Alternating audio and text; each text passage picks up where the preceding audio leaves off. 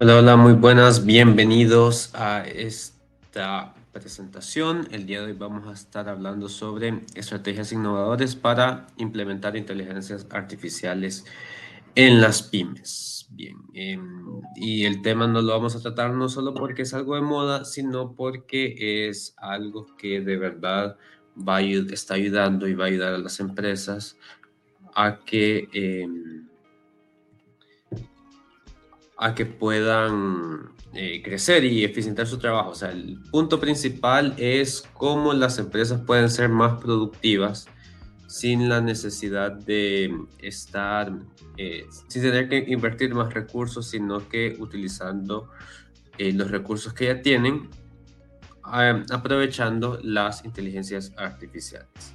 Entonces, eso es lo que vamos a ver el día de hoy. Entonces, vamos a comenzar.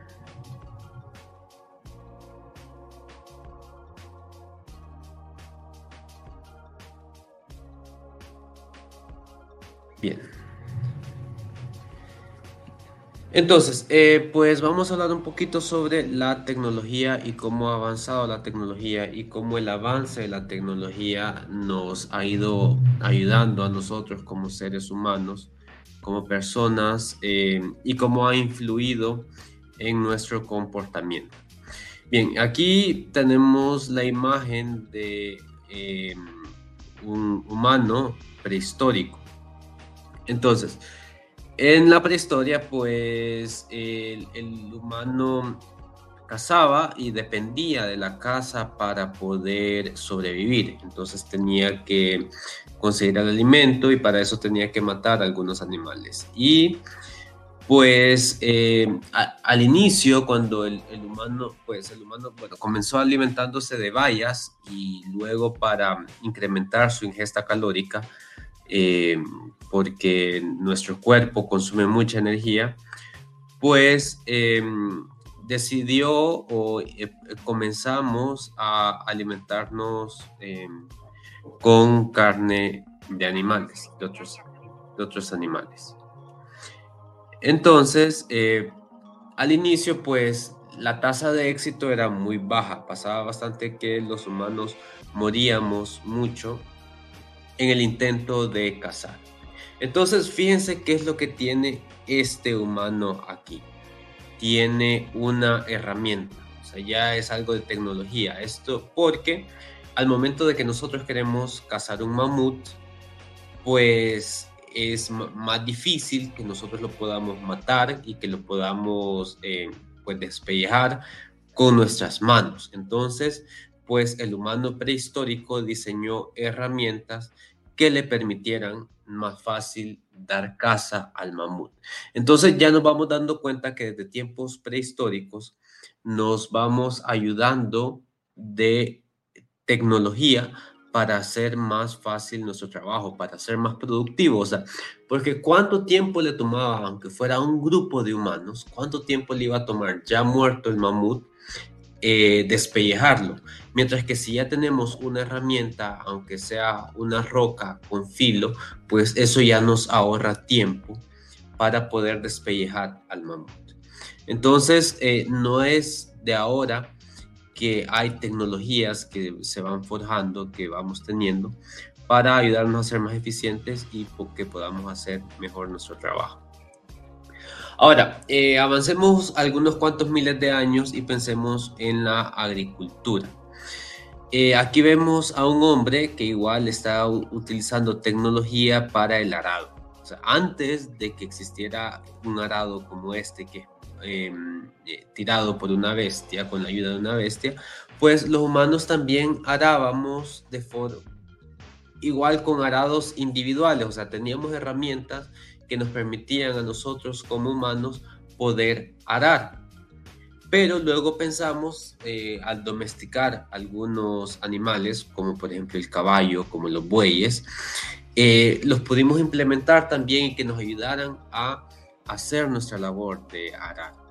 Entonces pensemos cuánto tiempo le tomaría a un humano solo con un arado arar toda su, su tierra ¿Cuánto tiempo se ahorra si utiliza un arado como este tirado por un caballo o por un buey? Ahora, ¿cuánto tiempo le toma o cuántas horas hombre le toma ahora a, un campesino, un agricultor, arar la tierra con un tractor? Sabemos que el tiempo se reduce eh, grandemente. Ahora, antes, para hacer la misma cantidad de trabajo en más tiempo, se necesitaban a más humanos. O sea, si este campesino, si este agricultor quisiera arar la tierra más rápido, lo que podría hacer es contratar a más personas y proveerles un arado como el que él tiene. Y de esta forma van a ir arando eh, más rápido. O sea, obviamente es más rápido que el tiempo que le va a tomar a él solo, eh, comparado a que contrate eh, a, otros, a otras personas y también les dé la herramienta. Es más rápido que lo haga más personas con las mismas herramientas. Pero, ¿qué pasa si después de contratar a las personas se compra un tractor?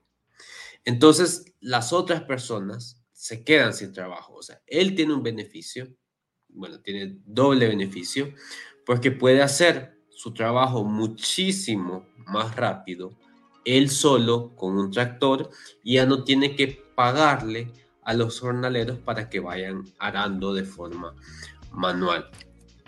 Entonces, eh, esta es algunas de las ventajas que desde siempre, o sea, no es desde ahora que la tecnología nos va quitando trabajos. Ahora, pues, pero la tecnología también hace que surjan nuevos empleos. Por ejemplo, antes, cuando no había tractores, sino que el arado era eh, eh, eh, alado por bestias, por caballos o por bueyes, no, no, no se necesitaban mecánicos. Ahora que hay tractores, pues se necesita un mecánico. El problema es que quienes sabían arar así con estos arados eh, no se pueden convertir mágicamente en uh, mecánicos. Entonces, cuando hay avances en tecnología, estos avances este, pues surgen con la idea de que nosotros podamos hacer nuestro trabajo más rápido, más barato. Claro que se eh, elimina alguna fuerza de trabajo, pero eh, surgen otros puestos de trabajo. Ahora, el paradigma es que no se puede, no son los mismos empleados en el trabajo original los que vienen a tomar los nuevos trabajos que surgen.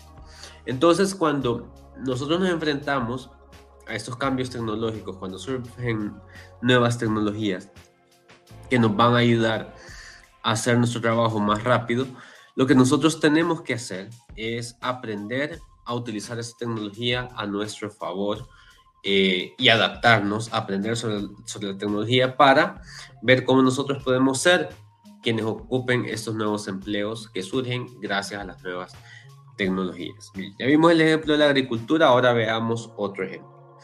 Este es el ejemplo de eh, la imprenta.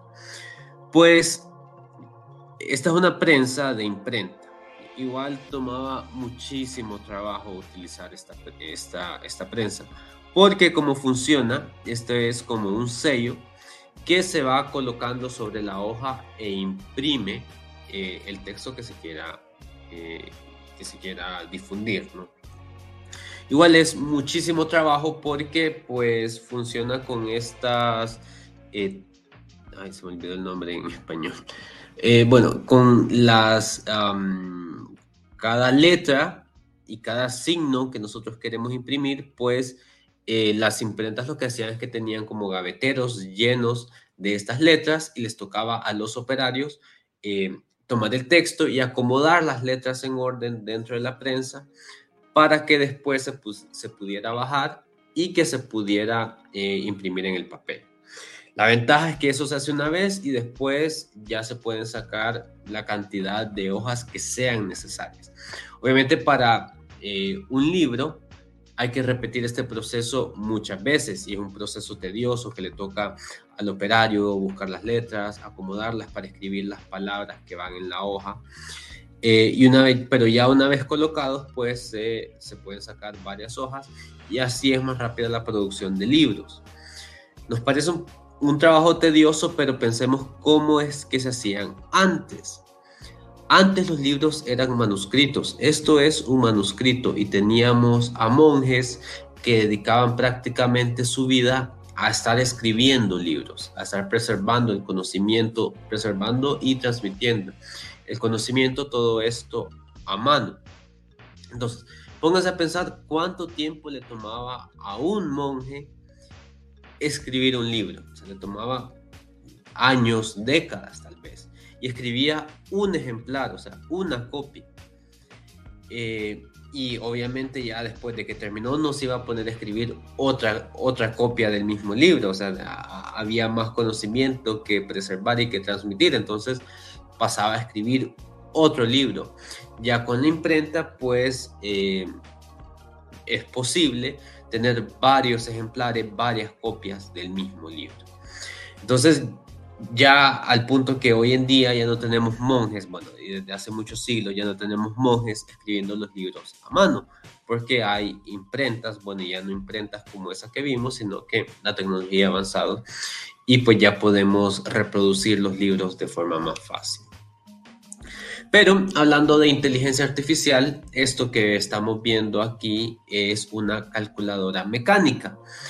Y esto es del siglo XIX, o sea que ya hace mucho tiempo, ya hace algunos años, el humano ha estado pensando en no solo delegar trabajo físico, trabajo mecánico a las máquinas, sino que trabajo que requiere pensamiento. Y es así como en el siglo XIX surge la calculadora mecánica. O sea, ya no el abaco que se utilizó durante siglos, sino que esta calculadora mecánica que es capaz de realizar eh, operaciones aritméticas como multiplicación, resta y suma. ya empezamos a ver que creamos máquinas, aunque sea con procesos mecánicos, que hacen trabajo que antes se creía que solo se podía hacer con la mente. Y esto es lo que tenemos aquí, una calculadora mecánica. Combinamos un poquito de ambos, combinamos eh, la imprenta que nos ayuda con la escritura, eh, con la calculadora mecánica, bueno, y muchos años de innovación, y tenemos ahora las computadoras que tienen mucha más capacidad eh, de pensar que ah, una calculadora mecánica y también nos ayudan a escribir, bueno, y hacer muchas otras tareas. Y no solo las computadoras, en los teléfonos celulares que todos tenemos en nuestros bolsillos, pues también son máquinas que hacen eh, muchos procesos que nos ayudan a nosotros en muchos procesos.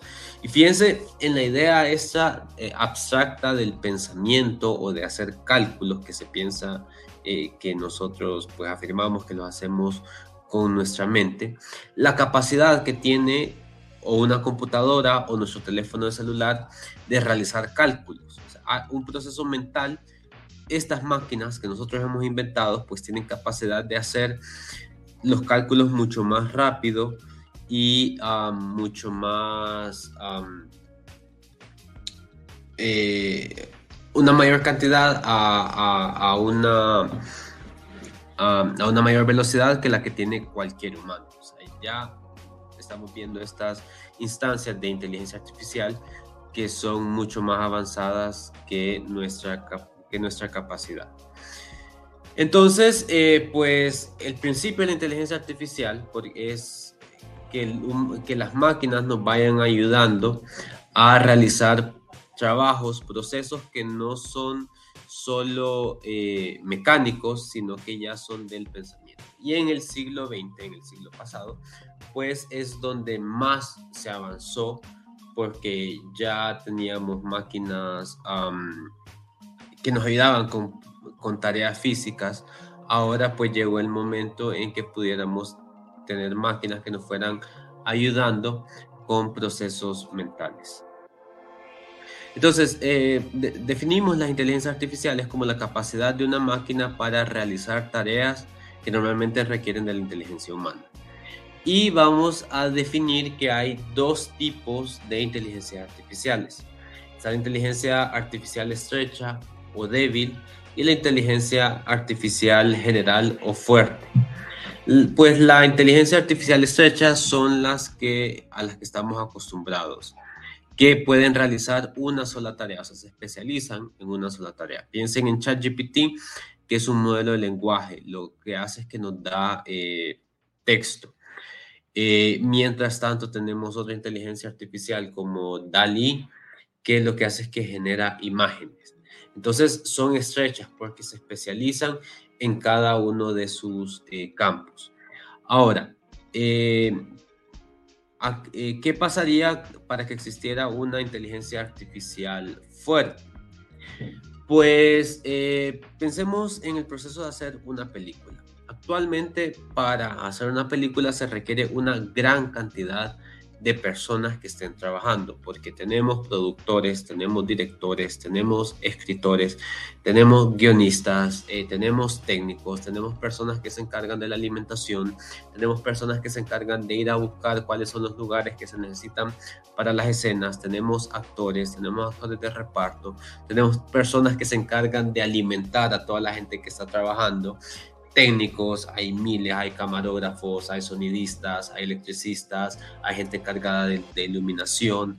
O sea, es una cantidad increíble de gente que se necesita para hacer una película. Entonces comienza con un proceso creativo eh, de, los, de alguien que tiene la idea, tal vez un productor tiene la idea de una película, pues contratar guionistas, escritores, que plasmen eso en papel, después se contrata a un director, eh, se contrata a alguien que vaya a hacer scouting, que vaya a buscar los lugares donde se va a, filmar esa historia, después hay que contratar actores, camarógrafos, sonidistas, electricistas, eh, gente de iluminación, gente de maquillaje, gente de vestuario para que representen el guion, el, el director lo va dirigiendo como, como cómo quiere que él se represente eh, en vídeo esto que nosotros estamos, eh, que, los eh, escritores y guionistas han escrito.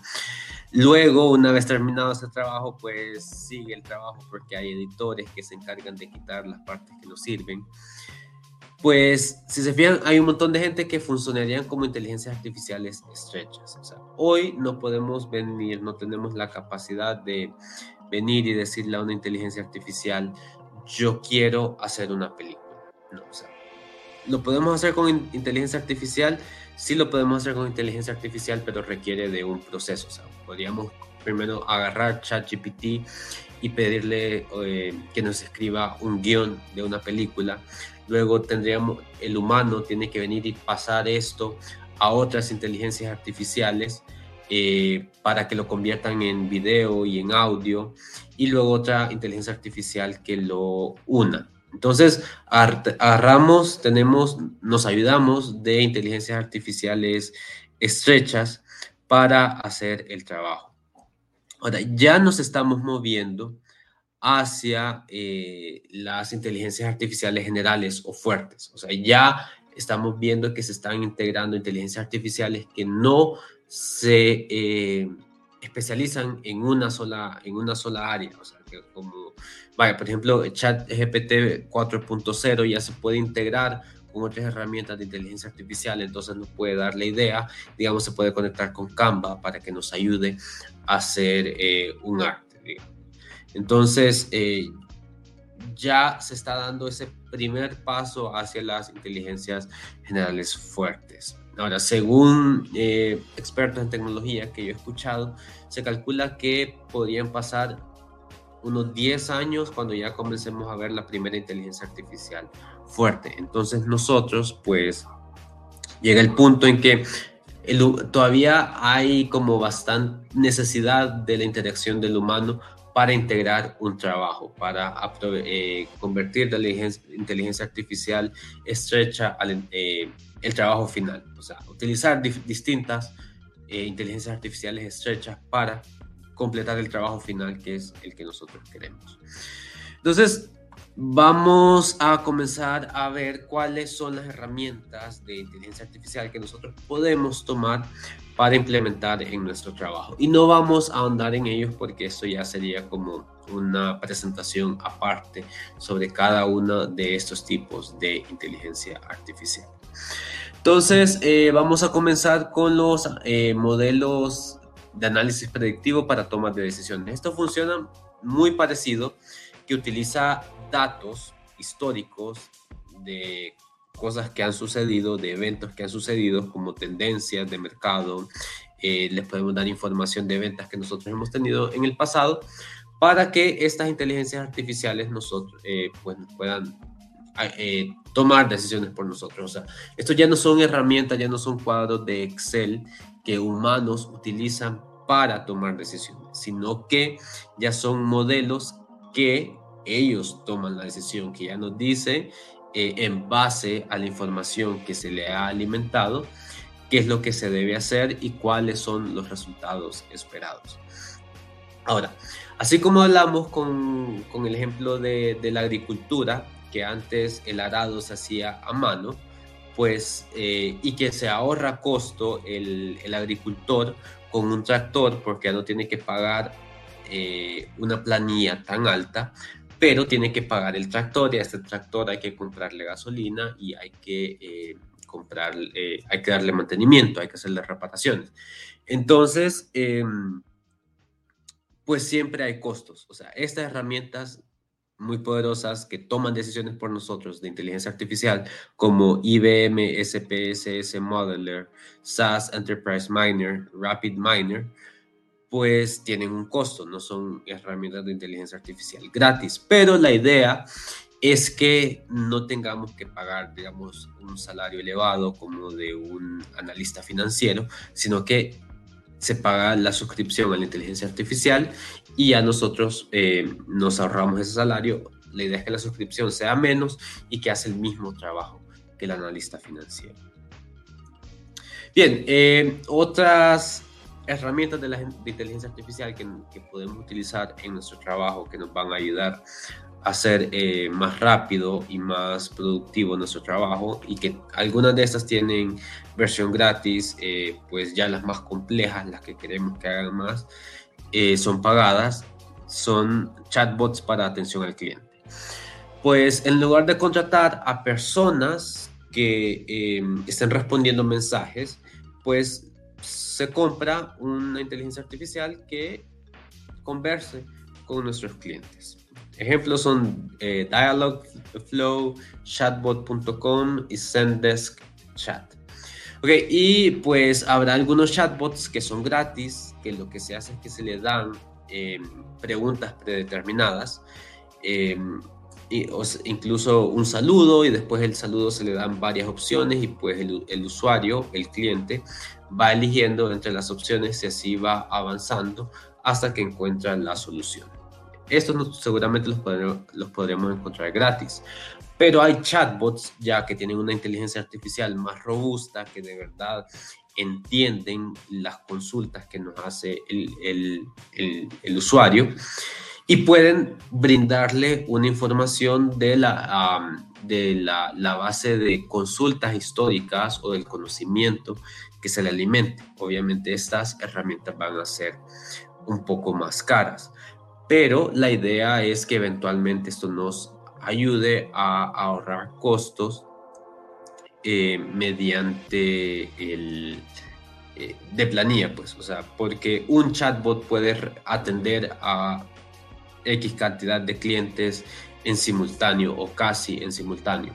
Y pues ya estamos viendo eh, varias instituciones como los bancos seguramente tienen un chatbot eh, integrado con su línea de WhatsApp y yo creo que ya la mayoría lo ha experimentado, que le escribe a un banco y le da un menú desplegable con números y así va avanzando en la conversación. Y pues las consultas más comunes se pueden atender rápidamente así. Eh, pero en otros casos, pues nos transfieren con un operario humano o ya hay empresas que directamente tienen una inteligencia artificial más robusta y lo incorporan con su chatbot. En mercadeo hay miles de herramientas eh, con inteligencia artificial. Por ejemplo, eh, tenemos HubSpot, que es una empresa que se especializa en desarrollar herramientas para em, eh, apoyar en procesos de mercadeo, para hacerlo de forma automática. O sea, que ya necesitemos menos personas llevando a cabo los procesos em, de, de, mercadeo, sino que solo se programa la inteligencia artificial y se va dejando que se haga cargo. MailerLite eh, es una herramienta que nos ayuda en, a enviar correos electrónicos, a automatizar el envío de correos electrónicos. Es, la automatización yo la utilizo bastante, como cuando tengo un evento que la gente se registra, automáticamente la gente se registra, eh, les llega un correo confirmando que se han registrado, pues esto se puede utilizar con herramientas de automatización de MailerLite. También eh, se pueden incluir otros procesos como cada vez que un cliente nos hace una compra, que se le llegue un, eh, que le envíe, se le envíe un correo electrónico, ya sea de agradecimiento o ofreciéndole algún producto complementario a lo que ha comprado. También se puede hacer una automatización para que envíe un saludo de cumpleaños cada vez que uno de nuestros clientes cumple, eh, llega a su fecha de cumpleaños. Y como, que es un servicio que me agrada bastante, porque eh, es un CRM, un CRM que significa Customer Relationship Management eh, es una herramienta de CRM. O sea, muchas veces se cree que el CRM es el sistema, el CRM es el proceso. O sea, sea que lo hagamos las personas en, un, una libreta, ese es nuestro CRM, ese es nuestro sistema de gestión de relación con clientes, eso es lo que significa CRM. Pues, ¿cómo es un sistema de CRM? O sea, una herramienta que nos ayuda a gestionar nuestra relación con los clientes. Entonces, ¿qué es lo bonito de eh, cómo, que tiene integrado un chat.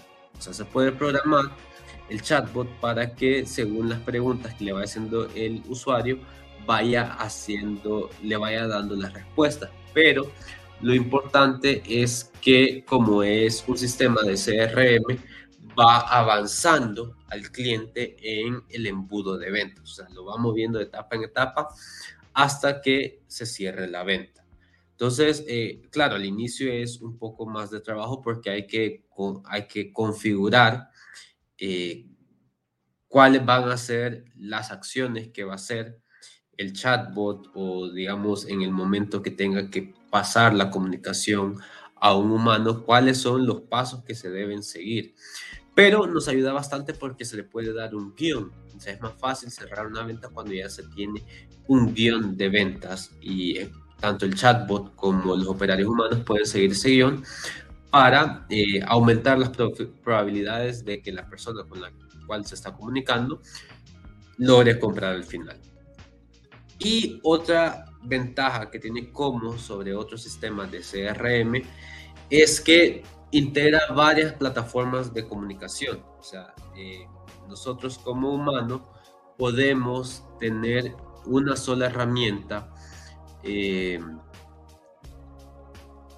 no tenemos que estar cambiando de, plataforma para, para comunicarnos con el cliente. O sea, porque a veces tenemos clientes que prefieren comunicarse con la empresa a través de correo electrónico. Hay otros clientes que se comunican a través de eh, mensajes directos de Instagram. Hay otros clientes que van a querer utilizar WhatsApp. Pues cómo nos permite integrar todas estas herramientas en una sola plataforma. Entonces el chatbot está en una sola plataforma y les contesta a todos los usuarios, ya sea que escriban por correo, por eh, Instagram, por WhatsApp, eh, por Facebook. E incluso si el mismo eh, cliente o el mismo usuario cambia de sistema, o sea, digamos, nos escribió la primera vez por Instagram y después sigue la conversación por WhatsApp, pues es posible a través de cómo seguir el, hilo de conversación. No, no se comienza de nuevo eh, una conversación nueva, sino que ya tenemos en el, en el panel, en nuestro panel, la conversación con ese cliente. No importa a través de qué canal eh, se comunique con nosotros. En el caso de que tengamos operarios humanos comunicándose con los clientes, pues no tienen que tener varias pestañas abiertas con el correo, con el Instagram, con el Facebook, con el WhatsApp, sino que en cómo tienen su lista de clientes y ahí van siguiendo todas las comunicaciones y los pasos y las acciones que tienen que seguir después en una sola plataforma. Entonces es bastante completa y nos ayuda bastante. Ya sea que utilicemos los chatbots, los humanos, una combinación de ambos, a cerrar las ventas. Eh, hay sistemas de procesamiento de lenguaje natural. Em, esto es más para entender eh, porque, digamos, cuando ustedes eh, buscan un negocio en Google Maps, pues se pueden ir a las reseñas y eh, pueden ver cuántas estrellas fue que le dejaron los usuarios al negocio, qué es lo que están diciendo sobre el negocio. Cuando son pocos comentarios, pues es fácil. Pero ¿qué pasa si tenemos un negocio ya bastante grande y no podemos leer todos los comentarios. Pues existen herramientas como Toolkit, como TextBlob, como Monkey Learn, que analizan todo lo que se dice sobre nuestro negocio, ya sea en reseñas, en comentarios, en uh, Reddit, en Yelp, en en todo el Internet, todo lo que se pueda decir de nuestro negocio, nos ayudan a analizarlos y nos dan una idea de, que, de cuál es la percepción, si es positiva, si es negativa que se tiene sobre nuestra marca. Para eso sirven los eh, estas eh, herramientas de proces, eh, procesamiento del lenguaje natural. Bien, ahora vamos a ver el diseño asistido por inteligencias artificiales, porque una de las preocupaciones más grandes o de los temas de discusión más grandes es qué va a pasar con la industria creativa, qué va a pasar con los fotógrafos, qué va a pasar con los diseñadores gráficos, qué va a pasar con los escritores, si ahora una, una inteligencia artificial puede hacer su trabajo. Eh, bien, primero les voy a presentar una herramienta, esto es Microsoft Designer, que eh, es eh, una herramienta generativa, o sea, nosotros le damos texto y nos devuelve una imagen. Nosotros le podemos decir qué es lo que queremos de la imagen y nos lo devuelve. Microsoft Designer lo pueden encontrar dentro de las herramientas de inteligencia artificial, que es un paquete bastante robusto que tiene Microsoft en, en el área de inteligencia artificial. Canva que muchos diseñadores gráficos están en contra de Canva, pero desde que, bueno, desde que yo conocí Canva hace muchos años hasta ahora, Canva ha evolucionado mucho y con la integración de inteligencia artificial, pues ha mejorado un montón. Algunas de las cosas que se pueden hacer a través de inteligencia artificial con Canva es una presentación, por ejemplo. No le puede decir a Canva, yo quiero hacer una presentación sobre tal tema y Canva le va a dar el machote. Tiene una herramienta que se llama escritura mágica, que cada vez que nosotros creamos un cuadro de texto le podemos decir de qué se trata el texto que va a ir ahí y nos va a proponer un texto. O sea, puede ser un título para una presentación, eh, puede ser una introducción a ese título, nos va a dar una, una sugerencia. Esa es la escritura mágica de Canva. Tiene el Magic Studio, donde eh, nos puede crear una plantilla de un video que después nosotros podemos personalizar hacia, hacia nuestra marca. Pero de las herramientas más poderosas que tiene Canva ahora con inteligencia artificial son, uno, eh, el removedor de fondos, o sea, que le quita el fondo a las imágenes.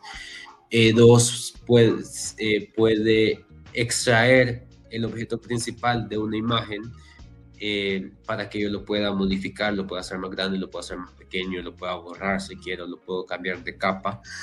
También nos permite expandir imágenes, por ejemplo, si tengo una fotografía y pues resulta que en el diseño que yo quiero hacer necesitaba tomar una fotografía más amplia, o sea, que se vea más, pues eh, la inteligencia artificial de Canva puede crear el espacio que está en el contorno de la fotografía para que no tengamos que rellenar con otra fotografía, sino que se expande la fotografía. tiene un borrador de objetos, o sea, si hay algo en la fotografía que no nos gusta, podemos utilizar el borrador de objetos y la inteligencia artificial se deshace de, ello. Y hay un editor mágico que nos permite eh, sustituir cosas, cambiarle color a las cosas. Entonces, esas son algunas de las herramientas que tiene Canva integradas en su inteligencia artificial. Entonces, como ven, claro, hay motivo para que un diseñador gráfico se preocupe, o sea, ya no me van a contratar, sino que van a utilizar una de esas herramientas que tiene inteligencia artificial.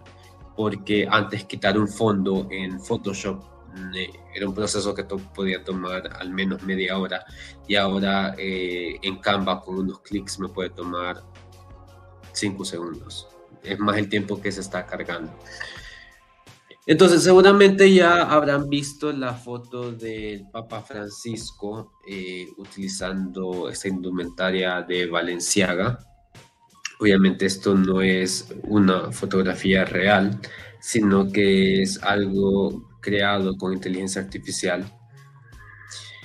Em, pero, ¿qué es lo que sucede? O sea, no es cualquiera el que, o sea, tenemos la herramienta que nos permite hacer esto, pero no es cualquiera el que puede hacer una fotografía como esta con inteligencia artificial o una fotografía como esta. Em, esta también no es una fotografía, sino que es una imagen creada con inteligencia artificial. Ahora, ¿qué sucede? ¿Quién le dijo a la inteligencia artificial cuál es la imagen que tenía que crear si fue un fotógrafo? Porque el fotógrafo le puede dar una instrucción precisa a la, a la inteligencia artificial sobre cuál es el resultado que quiere. Eh, pues le puede decir que le cree una imagen que es tomada con cuál fotografía, eh, con cuál cámara, con cuál lente, en qué condiciones de luz, eh, con qué saturación, con qué apertura, con qué velocidad de, shutter. O sea, el fotógrafo, por eso les digo es que cuando surgen nuevas tecnologías, pues el fotógrafo, el diseñador gráfico, en lugar de verlas como una amenaza, lo que debería hacer es eh, verlas como un aliado que le va a ayudar a hacer más fácil su trabajo. O sea, no es lo mismo que yo, eh, que no tengo tantos conocimientos de fotografía, le pida una fotografía de un padre y un hijo, de un padre leyéndole un libro a su hija, a que un fotógrafo le pida esa fotografía, porque le, va a dar más detalles, le, eh, va a saber expresar mejor cuál es el resultado final que quiere, que vaya mejor con la identidad de la marca para la cual está tomando la fotografía o la emoción que quiere transmitir con la fotografía a través de esta imagen generada con inteligencia artificial. Y pues el uso principal eh, que le damos a las inteligencias artificiales son como asistentes personales. Seguramente algunos de ustedes puedan tener un Google Assistant que le decimos, ok Google, la vez pasada estaba dando una conferencia de forma presencial y dije, este es eh, un, Google Assistant que se activa diciendo, ok Google, y los, los asistentes que estaban ahí en persona me dijeron, miren, mi teléfono está en modo asistente virtual porque reconoció mi voz diciendo, ok Google, voy a dejar de decirlo porque seguro si tienen su teléfono al lado, pues se les puede abrir el Google Assistant de su teléfono, si tienen Android. El Echo Dot de Alexa eh, de Amazon es otra herramienta que, al igual que el Google, Assistant, ya hay personas en Honduras que los tienen conectados a su casa, que cuando llegan les dicen, ábreme las puertas, enciende las luces, eh, enciende el aire acondicionado, enciende la, eh, prepárame el agua caliente. Y con el Internet de las Cosas, que ahora tenemos refrigeradoras conectadas a Internet, pues el Echo Dot nos puede hacer, o el Google Assistant nos puede hacer la lista del supermercado sin que nosotros tengamos que ir al refrigerador para ver qué es lo que tenemos y qué es lo que hace falta. También nos pueden ayudar a, planificar eh, una salida, un viaje de vacaciones, etc. Para los que tienen Apple, eh, un iPhone, pues seguramente ya conocen a Siri. No es necesario que, que de mucho. Y hay otras herramientas, el famoso ChatGPT, que pues nosotros en la agencia lo utilizamos como asistente personal, lo, utilizamos para que nos ayude a em, resolver, a escribir bastantes procesos. Por ejemplo, eh, a superar el bloqueo creativo. Eh, teníamos para el mes de febrero, teníamos que crear publicaciones y pues todo el mundo está con el mes del amor y, la amistad. Pues nosotros queríamos algo distinto y pues a veces es difícil tener, pensar en qué hacer. Entonces le pedimos eh, ayuda a ChatGPT. Pues la clave es ser lo más detallados posible. O sea, queremos, le, dijimos ideas para publicaciones de Instagram para Pop Agencia. Le digo que es Pop Agencia, una agencia de estrategia de mercadeo para el mes de febrero. La audiencia que quiero alcanzar son dueños y gerentes comerciales o de mercadeo de empresas medianas y quiero que me incluya consejos rápidos de mercadeo, memes, contenido que motive a gerentes de marca eh, eh, a que quieran seguir la cuenta. Le doy la estructura que tiene que tener eh, la publicación que quiero. Y pues muchos dicen, e incluso una, escuché a una maestra que dice como no, no le pidan el trabajo como les digo, lo importante no es que nosotros le hagamos como un enemigo, ya que sea la, inteligencia artificial que haga el trabajo, sino que lo, que lo, que nosotros tenemos que hacer es vernos como los jefes de la inteligencia artificial. O sea, yo le pido los resultados y al final me, me va a dar algo. Eh, muchos lo que dicen, bueno, yo lo tomo, yo lo modifico y lo adapto. O sea, yo puedo, en lugar de tomarlo y modificarlo yo, decirle a la inteligencia artificial qué fue lo que no me gustó cuáles son los cambios que yo le sugiero que haga. Y así pues el resultado va a ir más acorde a lo que yo quiero. Y así yo me ahorro tiempo de estar pensando, sino que es la inteligencia artificial la que me da los resultados y yo reviso. O sea, yo me aseguro de que la inteligencia artificial me esté dando un resultado dentro de los parámetros que yo quiero.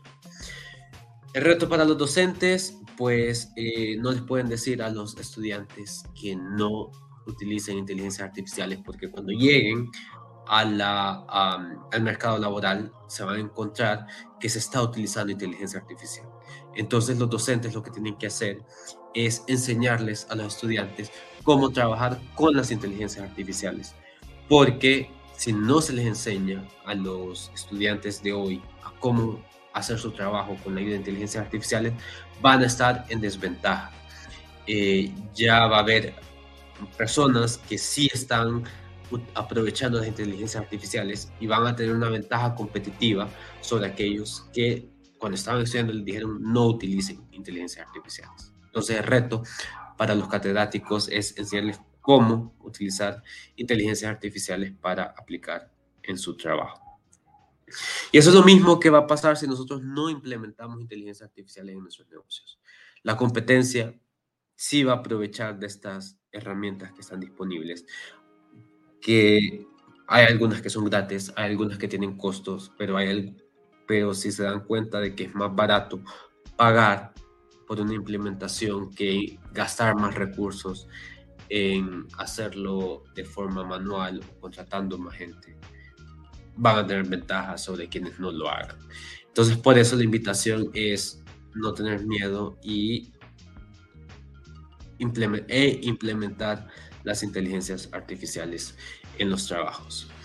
Y bien, esto es eh, una introducción que les, eh, que les puedo dar sobre el uso de inteligencias artificiales en nuestros trabajos. Pues si tienen miedo, pues no duden en dejar algún comentario, preguntas en la sección de comentarios para poder orientarlos en cómo podrían eh, aprovechar alguna herramienta de inteligencia artificial en su negocio. Bien, eso es todo por hoy. Espero que les sea de provecho y ya saben, cualquier consulta, comentario lo pueden dejar en la sección de eh, comentarios, ya sea en Facebook o en YouTube. Y nos Será hasta la próxima.